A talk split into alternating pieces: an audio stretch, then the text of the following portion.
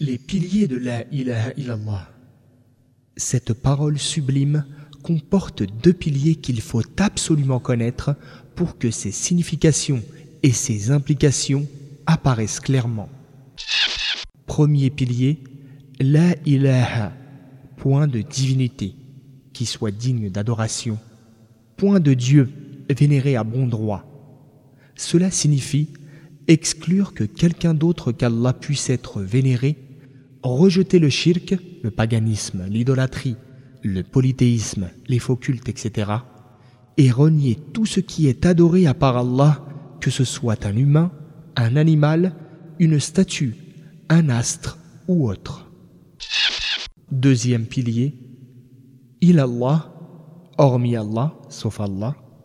Cela signifie attribuer à Allah l'exclusivité des actes d'adoration et lui vouer à lui uniquement tous les types d'actes de vénération comme les prières rituelles, les supplications et le fait de s'en remettre totalement à lui, tawakkul.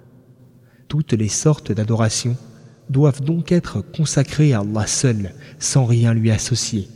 Qui donc en consacre fût-ce une seule adoration à autre que lui, devient de ce fait un mécréant conformément à la parole divine.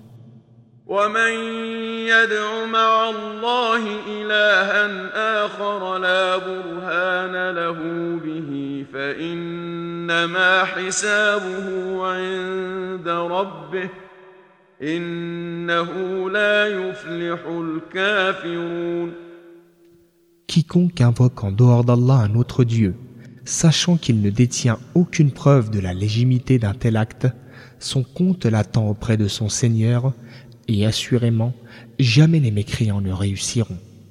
Verset 117 de la Sourate Les Croyants.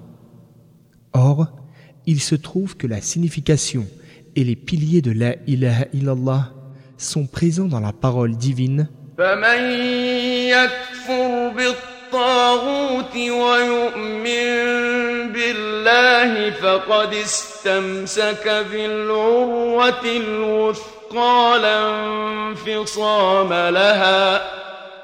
Celui donc qui a renié le tarot, c'est-à-dire les faux dieux, les idoles, le diable, etc., et a cru en Allah, a véritablement saisi l'anse la plus sûre, c'est-à-dire a emprunté la meilleure voie, a suivi la meilleure religion.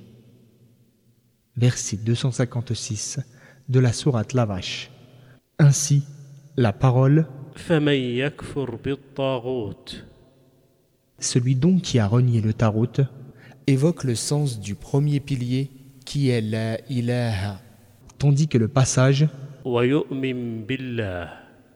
et a cru en Allah exprime le sens du deuxième pilier, c'est-à-dire il Allah.